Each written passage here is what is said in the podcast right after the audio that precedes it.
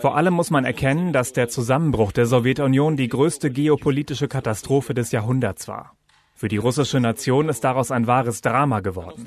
Dutzende Millionen unserer Mitbürger und Landsleute fanden sich außerhalb des russischen Territoriums wieder. Überdies erfasste diese Desintegrationsepidemie auch Russland selbst. Diese Stimme kennen wir inzwischen sehr gut und die Aussage auch. Seit dieser Rede zur Nation im Jahr 2005 wird Wladimir Putins Weltbild immer mit diesem Zitat verknüpft. Vor wenigen Wochen, während des Wagner-Aufstandes, äußerte sich Putin hingegen so.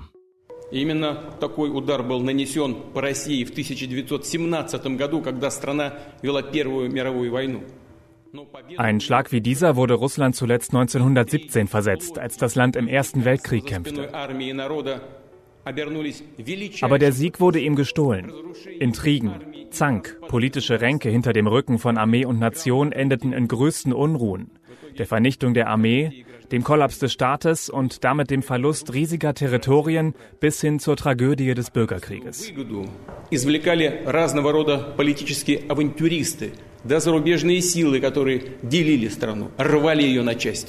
Putin meint damit die Oktoberrevolution, Lenins Revolution, die das Zarenreich beendete. Er meint die bolschewistischen Herrscher, die nach dem gewonnenen Bürgerkrieg 1922 die Sowjetunion gründeten. Also was denn jetzt? War die Sowjetunion Putin so wichtig, dass er deren Zerfall beklagt?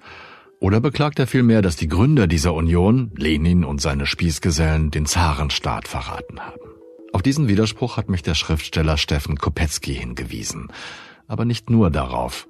Seinen Recherchen zufolge verfolgt Putin einen alten geopolitischen Traum.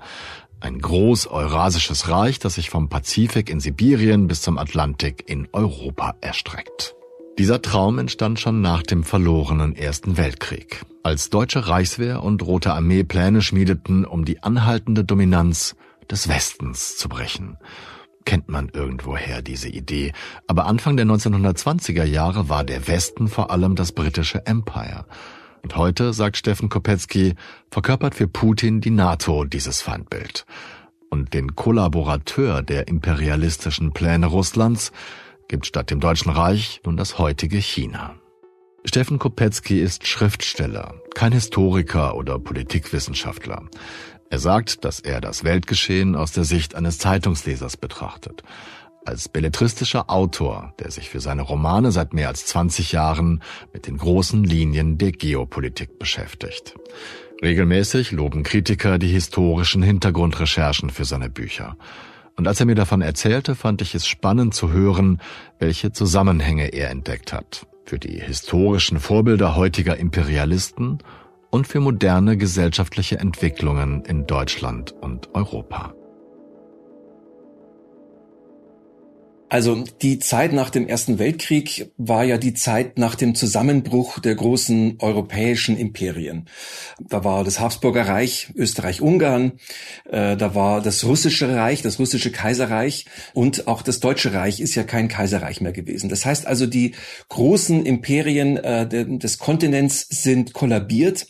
Jedes hat so eine etwas andere Entwicklung genommen und ähm, es gab dann nach dem Ersten Weltkrieg so etwas wie ein Bündnis der Verlierer Pioniere, die eben nach Westen geschaut haben, wo halt das britische Empire nach wie vor intakt war und im Grunde so mächtig wie nie ein Viertel der Weltbevölkerung kontrollierte, ein Viertel auch der Erdoberfläche gehörte zum britischen Empire. Und man sah nun also aus den Trümmern der, dieser Imperien auf die Gegenwart und da kamen eben zwei Partner zusammen, die eigentlich ganz unterschiedlich, ganz konträr waren, nämlich eben äh, das Deutschland der Weimarer Republik und die junge Sowjetunion, äh, die, die Bolschewiken, beide hatten ja eine gemeinsame Verbindung. Äh, Lenin war ja, wenn man so will, mit deutscher Hilfe äh, nach äh, Russland gekommen, hatte dann im Oktober den Putsch ausgeführt und jetzt sah man sozusagen äh, drauf, wie können wir nun zusammenarbeiten, um die Briten, den Westen doch noch zu besiegen. Und man sagt ja oft, gemeinsame Feinde äh, kreieren dann Freunde und so ähnlich war es eben zwischen diesen beiden so unterschiedlichen Playern. Und Konzepte, die damals entwickelt worden sind, als Antwort auf die große Niederlage des Ersten Weltkriegs, die spielen tatsächlich in der heutigen ideologischen Ausstattung, sage ich mal, äh, zum Beispiel in Russland eine überraschende Rolle, aber auch bei Bewegungen, die, wie man sie nennt, die neue Rechte in Europa, bezieht sich auf Denker, auf Konzepte, die in diesen frühen 20er Jahren entwickelt worden sind.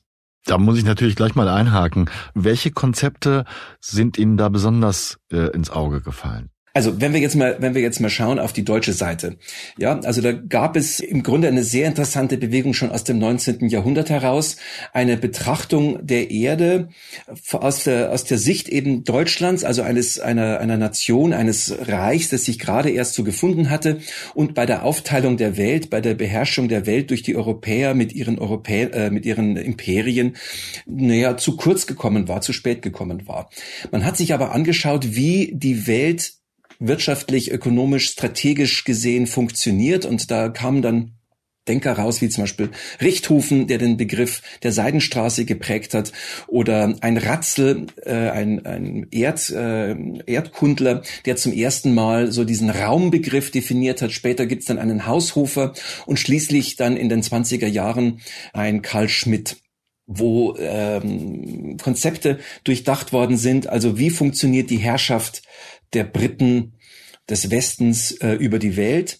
Was haben die Briten selber dazu gesagt? Da fällt dann dieser Begriff der Geostrategie, der ja heute in aller Munde ist, der wurde damals geprägt. Und ganz zentral für diese Betrachtung war ein Brite, Halford Macinder hieß dieser Mann, der 1904 den zentralen Begriff geprägt hat, der bis zum heutigen Tage eben die Gemüter bewegt und die geostrategischen Fantasien äh, hochkochen lässt. Er sprach vom Geographical Pivot of History, also von dem geografischen Dreh- und Angelpunkt der Weltgeschichte, den er in Zentralasien festgesetzt hat. Und äh, ganz konkret meinte er, die beiden wichtigsten Städte auf der Welt seien nun mal Herat und Kabul. Wenn man diese beiden Städte beherrschen würde, besäße, dann hätte man sozusagen den Drehpunkt der Weltgeschichte, also zentrales Land Afghanistan. Nach dem Ersten Weltkrieg waren das Deutsche Reich und Russland finanziell ruiniert. Reste der kaiserlichen Armee bildeten die Reichswehr, durch die Bestimmungen der Siegermachte streng in ihrer Entwicklung beschränkt.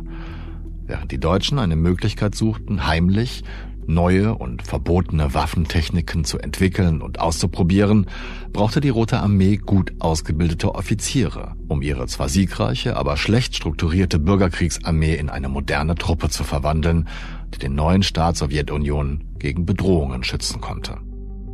Der britische Geograf Halford Mackinder wurde vor allem 1904 durch seine Heartland-Theorie bekannt – als dieses Herzland sah McInder das Gebiet an, das erst vom Russischen Reich und dann von der Sowjetunion beherrscht wurde. 1919 konkretisierte McInder diese Theorie in seinem Buch Demokratische Ideale und die Realität und formulierte so. Wer über Osteuropa herrscht, beherrscht das Herzland. Wer über das Herzland herrscht, beherrscht die Weltinsel. Wer über die Weltinsel herrscht, beherrscht die Welt. Nicht wenige Historiker sehen einen Einfluss dieser These auf die Expansionspläne der Nazis. Die deutschen Denker haben nun eben äh, angefangen, sich äh, ihren eigenen Reim darauf zu machen und entwickelten eben die Vorstellung, dass Deutschland, ein, ein von Deutschland dominiertes Westeuropa, ein natürliches äh, Anrecht und Bündnispartner sozusagen in Zentralasien habe. Und wenn man, wenn Deutschland äh, weltpolitisch mitspielen wolle, müsse man, müsse es einem gelingen, sozusagen in einer Art von zweiten Alexanderzug, eine Art von äh, Bündnissystem herzustellen zwischen Deutschland, dann Kaukasus, Iran bis nach Indien, um sozusagen der britischen Weltmacht da zu begegnen. Und der natürliche Partner müsste dann eigentlich Russland sein, beziehungsweise die Sowjetunion später. Und ähm, diese Idee von einem eurasischen Block, also Westeuropa und Russland zusammen, als äh, groß als neue neue äh, strategische Großmacht, die belebte dann die Fantasien äh, von so einigen Denkern und Strategen. Wo entdecken Sie denn diese, diese Gedankenspiele, diese ich weiß nicht, ob man das schon Ideologien nennen kann, aber diese, diese Konzepte in der heutigen Zeit, wo, wo sehen Sie, wie sich das heute niederschlägt, meinetwegen in Putins Narrativen oder in der Sichtweise der russischen Führung zum Beispiel? Also wir können ganz konkret werden. Schauen wir uns einen der wichtigsten Ideologen, Theoretiker des heutigen Russlands an, Alexander Dugin. Der hat eine bewegte Geschichte. Nach dem äh, äh, Fall der Mauer, dem Zusammenbruch des Warschauer Pakts, hat er so ein bisschen auch in Politik mitgespielt, gründete die ähm, signifikanterweise die Nationalbolschewistische Partei, ein, eine Namensgründung aus den 20er Jahren, also von dem deutschen Ernst Niekisch begründet. Darauf bezog er sich auch und er, er stromerte dann so ein paar Jahre durch die Politik und schrieb dann seine Werke, die sich mit Geostrategie beschäftigen. Grundlagen der Geostrategie zum Beispiel äh, ist so ein Standardwerk, das, wenn man das in die Hände bekommt, mit Erstaunen wird man das lesen und dann umso, umso erstaunter noch zu sein, wenn man erfährt, dass es zu einer Pflichtlektüre an der russischen Militärakademie gehört. Das heißt also, die militärische Elite Russlands mh, studieren Dugin. Also der ist ein ganz interessanter Kandidat, um sich das mal anzuschauen. Und der zieht eben einen Bogen und sagt, ja, also der, die Weltgeschichte verläuft in diesem Konflikt zwischen der Seemacht und der Landmacht. Das ist auch ein alter äh, Konflikt, der unter anderem auch bei, bei Karl Schmidt äh, immer wieder thematisiert wurde und der auch nicht ganz von der Hand zu weisen ist. Ja, sie, man identifiziert eben äh, das britische Empire und die Nachfolge, äh, die Vereinigten Staaten, die das nun übernommen haben, als eine Macht, die ihre äh, Herrschaft vor allem auf die Seestützpunkte äh, setzt und der große Gegenspieler Eurasien, also der, dieser Raum vom Pazifik zum Atlantik, der drei Mächte sozusagen so kennt, also China, den Osten, dann eben den, den Mittelraum, Russland und äh, dann eben Westeuropa. Können Sie mir vielleicht ein Beispiel dafür geben, wie Dugin diese, diese drei Mächte in seinen Traktaten nutzt und einen Entwurf für ein Eurasisches Reich beziehungsweise für seine Ideologie entwirft? Also Dugin beschreibt die Welt eben als, äh, also Eurasien eben als einen Block, der aus diesen drei Teilen besteht. Und äh, für ihn ist es ganz klar, dass, dass Russland immer wieder äh, versuchen wird, diesen Block zu einigen. Entweder durch eine militärische Ausweitung seines Herrschaftsgebiets bis an den Atlantik. Das wäre für ihn sozusagen eine natürliche ähm, Reaktion auf die, auf die geografisch-strategische Situation. Und da sieht er eben Deutschland als einen den natürlichen Verbündeten, mit dem man sich dann Mittel- und Osteuropa teilen würde, um dann zusammen den großen eurasischen Block zu beherrschen. Er bezieht sich dabei zum Beispiel auch auf den Gaullismus, ähm, der ja gesagt hat, so ungefähr de Gaulle Europa solle sich vom Atlantik bis zum Ural im Grunde selbstständig machen, eine neutrale Position einnehmen zwischen den Blöcken damals, also zwischen USA und, und der Sowjetunion, solle Europa eine eigene Rolle spielen. Solche Themen tauchen ja auch immer wieder auf. Tatsächlich in Frankreich, auch äh, Macron hat ja so ein bisschen in diese Richtung gedacht. Und diese Idee, dass sich Europa also Westeuropa und Russland äh, vereinigen sollen, verbünden sollen, finden sie eben tatsächlich in der ganzen neuen Rechten äh, von, von Frankreich äh, bis äh, nach Russland immer wieder, also das Gegenmodell zur atlantischen äh, Brücke zu bilden, eben eine neue Landbrücke. Und dieser strategische Plan, der wird dann eben äh, begleitet von völkischen rassistischen, suprematistischen Ideen, identitären Ideen, die ja auch im ganzen Raum Europas, wo die neue Rechte äh, auf dem Vormarsch ist, populär sind und das Ganze sozusagen getragen von der Idee eines strategischen Bündnisses zwischen Westeuropa und Russland und der Begründung eben einer neuen Weltmacht. Man denkt ja sofort auch an die verschiedenen neuen rechten Bewegungen in Deutschland, die zum Teil sogar identitäre Bewegungen heißen die, man denkt an AfD-Abgeordnete, die regelmäßig nach Russland reisen ja. und, und genau das verfolgen, was sie gerade, also beziehungsweise was, was Dugin da entwirft. Ja, das ist eben so, so faszinierend, wenn man jetzt anschaut, ähm, also die ideologische Wendung. Früher stand Russland, die Sowjetunion standen eben für, also Kommunismus oder Sozialismus, äh, ein Widerstand gegen den Kapitalismus, wie immer Sie das nennen wollen. Und ähm, gereinigt sozusagen von dieser sozialistischen Ideologie ist jetzt übrig geblieben, einfach die geografische Gestalt Eurasiens äh, eben beherrscht von Russland. Und äh, man ist es aufgefüllt mit mit äh, ideologischen Versatzstücken der 20er und 30er Jahre. Und man, man findet sozusagen im, im, äh, im Gegensatz zum Westen, der also auf Integration, liberales, äh, neoliberales Handeln, Toleranz, Demokratie setzt, einfach ein das, das möglichst weit entfernte ideologische Gegenstück. Und so, so kommen nun die alten Player sozusagen endlich zusammen. Also ein, ein Bündnis zwischen Westeuropa und Russland erscheint nun wieder möglich unter dem äh, der Herrschaft der Orthodoxie oder anderer traditioneller Religionen des weißen Menschen, ähm, der die Einehe pflegt und eben seine Kinder großzieht, am besten auch noch ein bisschen Landbau betreibt und auf diese Weise eben würde dann ein neuer Block entstehen, der Amerika Widerstand leisten kann. Diese Vision erscheint einem erstmal völlig verrückt, aber ich, wenn Sie sich mit AfD-Leuten, mit Unterstützern dieser, dieser ähm, Gruppierung unterhalten, werden Sie sehen, dass das genau die Ideen sind, die eigentlich dann, wenn dann ein, zwei Gläser Wein getrunken sind oder Biere, dann plötzlich auf den Tisch kommen. Also es geht um nichts anderes als eine Neuordnung der Welt. Alexander Dugin vertritt schon lange anti-westliche und antiliberale Positionen.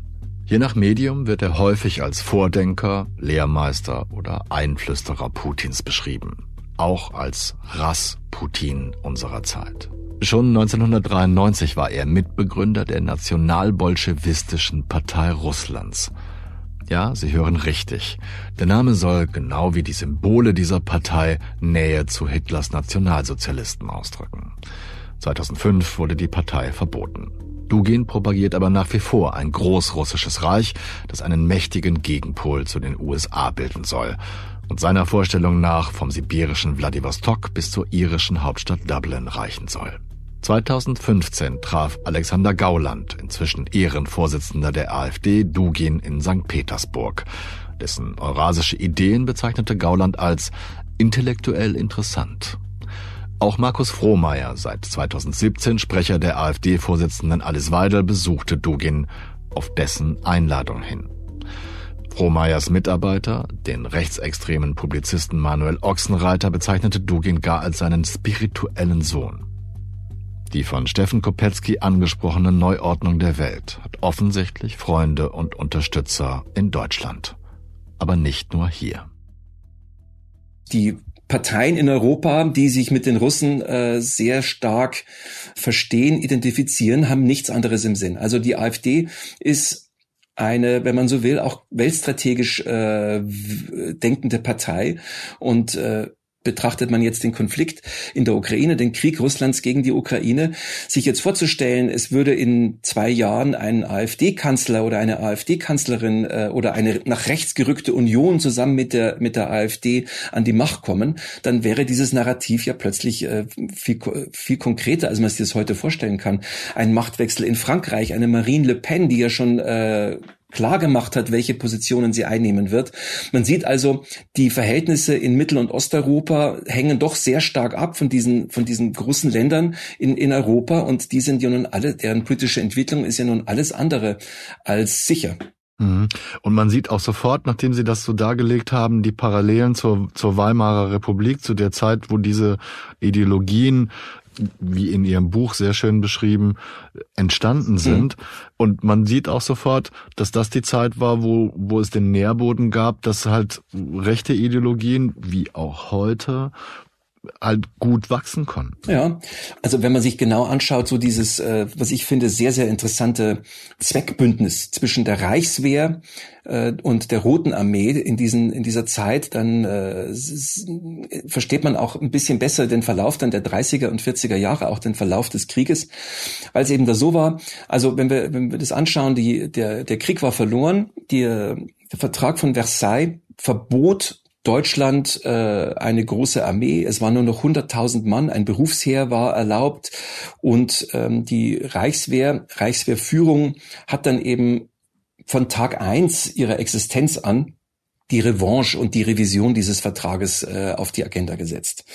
Und der Blick nach Osten kam äh, dann aus einer ganz, aus einer sozusagen aus einer ganz natürlichen äh, Feindschaft heraus. Also der erste gemeinsame Punkt zwischen beiden, also den, den der Sowjetunion, der Jungen, äh, der Roten Armee und der Reichswehr, war die, die klare Überzeugung, dass Polen von der Landkarte getilgt gehört. Also das war sozusagen der, der kleinste gemeinsame Nenner. Darin war man sich einig. Und dann der polnisch-russische Krieg äh, von 1920 bis 22, der dann eben für die Polen mit so einer Art von Unentschieden dann ausging, warf so ein Licht drauf und da tauchten dann entsprechend auch Figuren auf, die die Deutschen dann in den Fokus genommen haben, zum Beispiel der Marschall Tuchatschewski. Und man sah, okay, mit dieser Roten Armee kann man zusammenarbeiten mit dem Ziel, den, den nächsten Krieg anders ausgestattet, besser aufgestellt äh, zu führen. Und die Devise von Hans von Seegt, das war der Chef der Reichswehr in den äh, frühen 20er Jahren, auch ihr Gründer, wenn man so möchte. Die Devise von Hans von Seegt war eben Front nach Westen, Rücken frei. Also ein Bündnis mit, der, mit Russland äh, und dann eben alle Kraft gegen äh, den Westen, gegen Frankreich und, und England war die Voraussetzung, die strategische Voraussetzung, die man schaffen wollte für den Zweiten Weltkrieg. Und was ist der zweite Aspekt? Das andere war die technologische Zusammenarbeit. Die äh, deutsche Aufrüstung mit Hilfe russischer Fabriken, die man aufgebaut hat und eben Tarnung, das waren ja alles verbotene Technologien, begann eben 1924, 25 und es war, wenn man so will, ein, ein Zehn-Jahres-Plan. Also man, man begann in den frühen 20er Jahren damit, eine, eine, eine Armee aufzubauen, die dann irgendwann 3,1 oder 3 Millionen Mann haben sollte, so etwa im Jahr 1935. Ohne diese Zusammenarbeit mit Russland hätte diese Aufrüstung niemals in dieser Form passieren können. Und was man eben auch immer nicht so richtig im Blick hat, ist, also als Hitler dann an die Macht kam, war dieser Aufrüstungsplan und äh, die schon sehr weit fortgedient und er musste im Grunde nur noch dann politisch äh, vollführen, was von der Reichswehr längst geplant und ins Werk gesetzt worden war. Also es gab da eben auch eine Strategie jenseits der parlamentarischen Politik, äh, auf die Hitler sich dann sozusagen be beziehen konnte. Auch das wäre ohne das Bündnis die Zusammenarbeit zwischen Reichswehr und Roter Armee nicht möglich gewesen. Und wenn wir das jetzt auf die, die heutige Zeit transponieren, dann glaube ich, verschieben sich ein bisschen die Positionen der Länder. Korrigieren Sie mich, wenn ich das falsch sehe, aber Deutschland hat ja nun inzwischen eine etwas andere Funktion, ist in westlichen Bündnissen verankert. China hat auch eine andere Position. Und deswegen die Frage, Passt die Schachallegorie heute auch noch, dass man versucht, wie ein, wie ein taktisches Spiel diese Voraussetzungen zu schaffen, von denen Sie gerade gesprochen haben? Ja, mit dem Schach kommt man eigentlich schon weiter, wenn man äh, sich die Landkarte anschaut und jetzt nun schaut, wo stehen denn im Augenblick russische Truppen? außerhalb Russlands, äh, dann wird man erkennen, dass das alles Punkte sind, die mit der Gasversorgung äh, zu tun haben. Also sie haben äh, russische Truppen in Georgien, das wäre ein, ein, äh, eine wichtige Region für eine schon oft geplante und gewünschte äh, Pipeline von Aserbaidschan aus dem Kaspischen Meer kommend. Ähm, sie haben Truppen in der Ukraine. Da gibt es große Gasfelder im Osten und auch äh, westlich der Krim, maritim gibt es große Gasversorgung. Und ich glaube tatsächlich, also das, das eigentliche Spiel Putins, des Putins-Regimes besteht darin, den Gasmarkt zu kontrollieren und zu verhindern, dass es alternative Gaslieferungen aus dem Osten, aus Asien nach Europa geben kann. Und das ist tatsächlich meiner Meinung nach das zentrale Motiv für die Strategie. Die Ideologie ist der Überbau und der verdeckt sozusagen äh, das, worum es eigentlich geht. Und ich sehe in, dem, in Russland im Augenblick tatsächlich äh, in der Hand eines Gasmafia-Regimes und alle, alle Schritte, alle Schachzüge auf dem Spielfeld äh, Europas oder Osteuropas, Eurasiens haben mit Gas zu tun. Man muss Steffen Kopetzkis Meinung nicht teilen, um zu sehen, mit welchen Methoden Wladimir Putin seine Pläne durchsetzt. Aktuell nutzt Russlands Diktator ähnliche Mechanismen wie im Gaskrieg, wenn es um Getreidelieferungen geht. Zuerst wird das Abkommen, das die Ausfuhr von Getreide aus den verbliebenen ukrainischen Häfen regelt, einseitig gekündigt. Und fast gleichzeitig beginnt der russische Beschuss eben dieser Häfen. Verbunden mit der Aussage, jedes einzelne Schiff, das diese Häfen verlässt, sei nun legitimes Ziel der russischen Aggressoren. Man ist ja schließlich im Krieg. Auch für mich sind das klare Mafia-Methoden. Man zwingt die Kundschaft, alleine bei den Verbrechern einzukaufen indem man alle Konkurrenten einschüchtert oder gleich beseitigt. Dann verknappt man künstlich seine Ware und erhöht die Preise. Trotzdem erwartet man grundsätzliche Dankbarkeit oder zumindest Verständnis der Opfer, indem man sein Vorgehen fadenscheinig rechtfertigt. Auch damit man selbstgerechten Zorn entfachen kann, wenn jemand nicht mitspielen will. Genauso läuft das momentan mit den Getreideexporten. Putin argumentiert, dass die Ukraine erst wieder Getreide exportieren darf, wenn die Sanktionen gegenüber Russland gelockert werden und Russland damit selbst mehr Getreide und Dünger exportieren darf. Um das zu erreichen, kappt er die ukrainischen Lieferungen gleich ganz und präsentiert sich in Afrika als verlässlicher Partner. Irgendwann kommt es den Mafia-Bossen dann auch gar nicht mehr darauf an, die Rechtfertigung des eigenen bösen Handelns logisch oder vielleicht sogar sinnvoll zu konstruieren. Das ist bei Putin nicht anders. Er bedient sich eben Beispielen aus der, aus der russischen Geschichte, wie es ihm gerade äh, passt und tatsächlich sich selbst an die Stelle des Zaren zu setzen und zu sagen, äh, also der, der ich, ich bin ich bin der Autokrat, der Selbstherrscher und nun erleben wir eine Revolution mitten im Krieg, ähm, ist meiner Meinung nach ein fataler Kommunikationsfehler. Vielleicht nicht so sehr innerhalb Russlands, da mag man das, äh, mag die russische Propaganda oder die Staatspropaganda das alles wieder ausbügeln, aber ich sehe da ein, wenn man so will, Kommunikationsdesaster auf die vielen, vielen Partner Russlands in, im Süden der Welt. Wenn man sich jetzt vorstellt, ein Präsident Lula von Brasilien, ein Sozialist, würde sich nun erneut an, an Putins Seite stellen müssen und wüsste aber eigentlich, dass es mit jemandem zu tun hat, der sich selbst als Zar bezeichnet. Das halte ich fast für unmöglich. Auch das ganze Narrativ, das die Russen pflegen, also Lavrov ist da der Mann sozusagen für die Nachfolgebetreuung sowjetischer Werte in der Welt, der Außenminister der also sagt, wir, wir sind jetzt zwar die russische Föderation, aber natürlich sind wir immer noch im Grunde die, die Erben der Sowjetunion. Wir helfen den armen Ländern, wir unterstützen sie. Ähm, dieses Narrativ ist im Grunde jetzt hinfällig geworden. Klar, man kann sein, dass es wieder, dass sie es wieder ausbügeln, aber man sieht daran, wie, wie ideologisch inkonsistent äh, das ganze Modell eigentlich ist. Mhm. Ich glaube, dass das bedingt sich ja gegenseitig. Sie haben ja vorhin schon dargelegt, ich sehe das übrigens ähnlich, dass es im Grunde ein, ein, ein wirtschaftliches Bestreben ist, das Gasimperium zu erhalten, zu erweitern zum Beispiel. Und die Ideologie dient nur der Verpackung sozusagen. Hundertprozentig. Also man muss sich ja auch nur anschauen, wie dieses Regime aufgestellt ist. Und es ist ein eine Kleptokratie, mit einer unglaublichen Systematik. Also das System läuft, läuft so, alles, was, was verdient wird, davon gehören 50 Prozent dem Chef. Und dafür darf aber jeder andere, der äh, was stehlen kann, eben sozusagen dann auch überall, wo er ran kann, seine 50 Prozent nehmen. Das geht runter bis zu den Kommandeuren von Bataillonen, die eben die neu gelieferten Reifen für die gepanzerten Fahrzeuge verkaufen, 50 Prozent davon äh, auf den Schwarzmarkt bringen und durch billigere äh, oder alte äh, Reifen ersetzen oder eben Nahrungsmittel für die Truppen oder auch äh, Schlafsäcke. Jeder, der, der in Russland äh, so ein bisschen Möglichkeiten hat, nimmt 50 Prozent und das ist das System dieses Staats und der Korruption sozusagen, die ist eben systematisiert.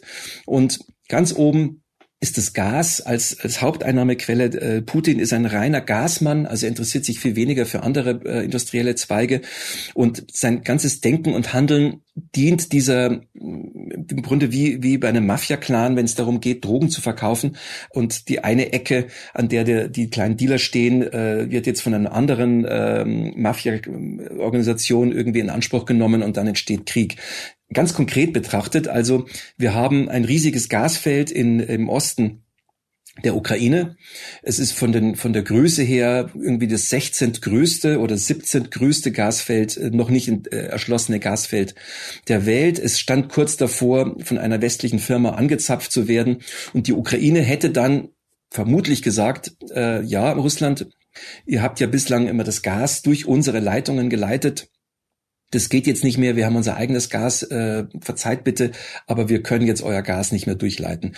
Deshalb auch Nord Stream, die zwei Pipelines eben so eine unglaubliche Bedeutung gespielt haben, weil man eben Angst hatte davor, dass die Ukraine irgendwann das eigene Gas durchleiten würde und nicht mehr das russische. Und äh, das ist meiner Meinung nach der entscheidende Dreh- und Angelpunkt dieser ganzen Geschichte.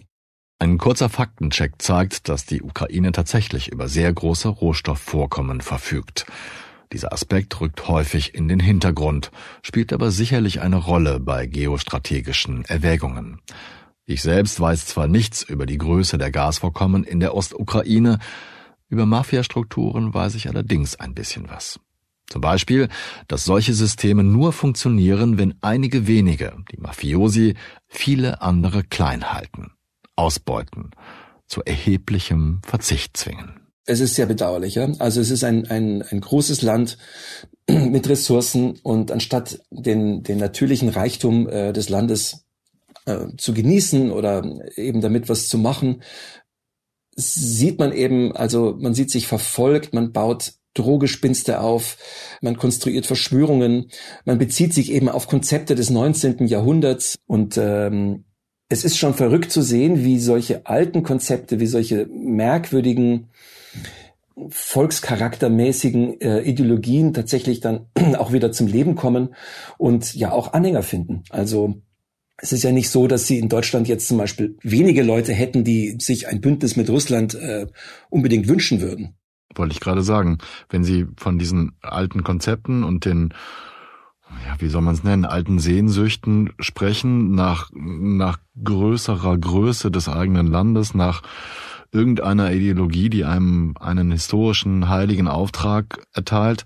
Ich glaube, man muss gar nicht die Philosophie so übertreiben, um, um das auch in Deutschland zu sehen, mit eben den, den völkischen Strömungen, den identitären Bewegungen ja, der best, AfD. Genau, bestes Beispiel ist, ist äh, Sarah Wagenknecht, die ja sozusagen genau dieses Querfrontdenken der 20er Jahre wieder aufleben lassen möchte. Also Querfront war eben dann ein Konzept der der Kommunisten im Grunde in Moskau, in der Komintern auch überlegt. Karl Radig spielte da eine große Rolle, der eben gesagt hat, wir müssen in dieser Situation jetzt schauen die Arbeiter äh, Deutschlands, die jetzt äh, nach rechts tendieren, die sind eigentlich gar nicht so schlimm. Das sind eigentlich äh, sind die nur von der Politik verraten worden, verlassen worden und sie brauchen im Grunde den Schulterschluss äh, mit den Linken. Wir müssen eine Querfront schaffen. Und mit diesem Konzept ging man dann in die, in die deutsche Revolution, die ist dann äh, gescheitert. Aber dieses Konzept hat sich eben erhalten in dieser Zusammenarbeit zwischen Reichswehr und Rote Armee. Und dieser Schulterschluss zwischen extremen Linken und Rechten äh, verkörpert eben jetzt Sarah Wagenknecht, also die eben sagt, ja, Friede mit Russland, ein Ende der, des, des Wirtschaftskrieges gegen Russland und eine national aufgestellte Neuorientierung äh, der Politik. Und man könnte sich äh, vorstellen, dass es durchaus funktionieren würde. Deshalb ist äh, die, die Drohung, also die, die konkrete Bedrohung für unser Zusammenleben in der Europäischen Union, für die Weiterentwicklung der europäischen Integration, für das Ende der Europäischen Union sogar. Diese Gefahren halte ich für viel, viel realer, als man sich jetzt äh, vorstellen mag. Hm. Wir sind beides keine Politiker oder Politikwissenschaftler. Haben Sie trotzdem eine Idee oder Vorstellungen, wie man das besser erkennt, beziehungsweise was jetzt wichtig ist, damit solche Strömungen nicht noch mehr Aufwind bekommen? Also wenn man nochmal auf das, auf das Gasbeispiel zurückgeht, ja, also äh, ich halte es für, für keinen Zufall, dass dieser Angriffskrieg, der ja eben auch schon in strategischen Positionen ist ja ist ja das schon äh, etliche Jahre alt. Das begann ja eben schon ja. 2014. Ähm, ich glaube, dass dieser Angriffskrieg jetzt diese Full-Scale-Invasion ähm, kein Zufall ist, sondern natürlich auch damit zu tun hat, dass sich zum Beispiel ein Land wie Deutschland jetzt dazu entschlossen hat, die Energiewende durchzusetzen. Betrachten Sie es vom Standpunkt eines äh, Lieferanten, jetzt mal unabhängig von der, von der jeweiligen Substanz, die geliefert wird wenn der Händler sich über Jahre eingerichtet hat, äh, diesen sehr guten Kunden zu haben, dann ist dieser Akt der Sparsamkeit äh, natürlich für ihn gewissermaßen aggressiv, also ein Akt der Aggression. In einer Welt der Verschwendung ist Sparsamkeit eine aggressive Aktion. Und Europa möchte die Energiewende, Deutschland möchte die Energiewende, äh, unsere Ökonomie umbauen und natürlich ist es klar, dass diejenigen, die dann eben weniger verkaufen werden, dieses Projekt attackieren.